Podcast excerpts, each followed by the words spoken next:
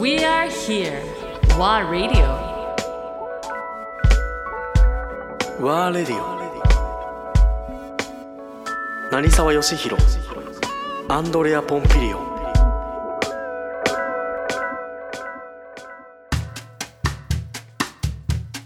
まあ、数年前の話だけど確かボンゴラかなんかを作ろうとした時にヨシにちょっとボンボンゴラさ、まあ、俺の作り方あるんだけどヨシはどうやって作ってんのって聞いた時に、あの隠し味が一つあるんだよ、生姜をちょっと入れてみなって言ったじゃない、うん、そうね、ちょっとでね。生姜と思って生姜入れるのって言ってボンゴレに、そしたらちゃんとちょろっと、そうねまあ一旦それでもう香りをつけてそうそう。わからない程度ねわ。からない程度香りつけてっていうからさでやってみたらそうだねうまくて、そうだよね。なんだろうこのちょっとしたことだけなんだよそうね,、ねどこあるよね。それは確かにある。例えば、あのサルサポモドーロも、うん、ね。とうシンプルな例えばトマトベースだねとと例えばねチーマディラパみたいなうんうん組み合わせってあるじゃない、うんうんあるのね、あーとい日本だったら菜の花でやればいいうん大好きなんだけど、うん、もう大好き先週も作ったんだけどあの、スタッフミールでおうあのそこにね、お醤油が合うの隠し味でトマトと醤油はすごい相性いいのえそう本当に騙されたと思ってやってまあ本当だけどいや結構入れても大丈そう夫えそう分かんないよだ誰に食べさせてもえこれ醤油入ってるでしょとは絶対言わないへえ何もっとデンスもっとなんていうの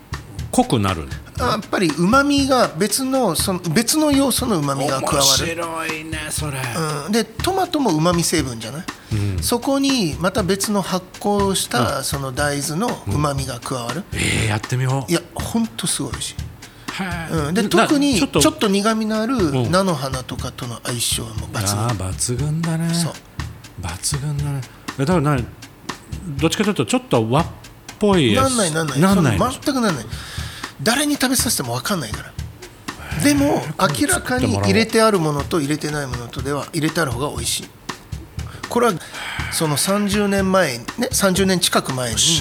イタリアで醤油が臭いって言ってたうんうん時代にもう入れてたのでイタリア人に何も言わないともう美味しい美味しいってなんだこの許したんだ、そうそうそれは何イタリアでやり始めたのそう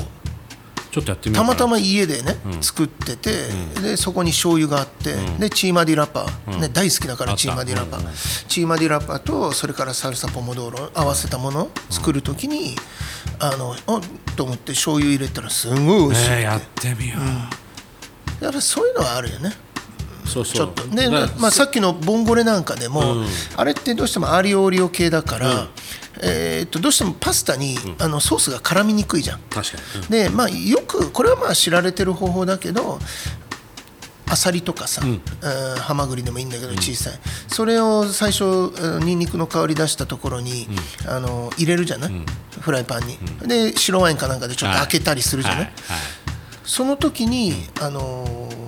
アサリのその殻ごとでしょ、殻付きねそれに少し小麦粉をまぶしとくの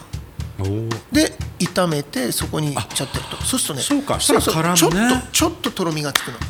ほのかにねほらそういうことなの分かっちゃいけないんだよ、そうだよね、うんさっきのあんかけパスタみたいになっちゃうなっちゃうからね ちょろっとそうちょろっとほんとそうすると辛みがいいから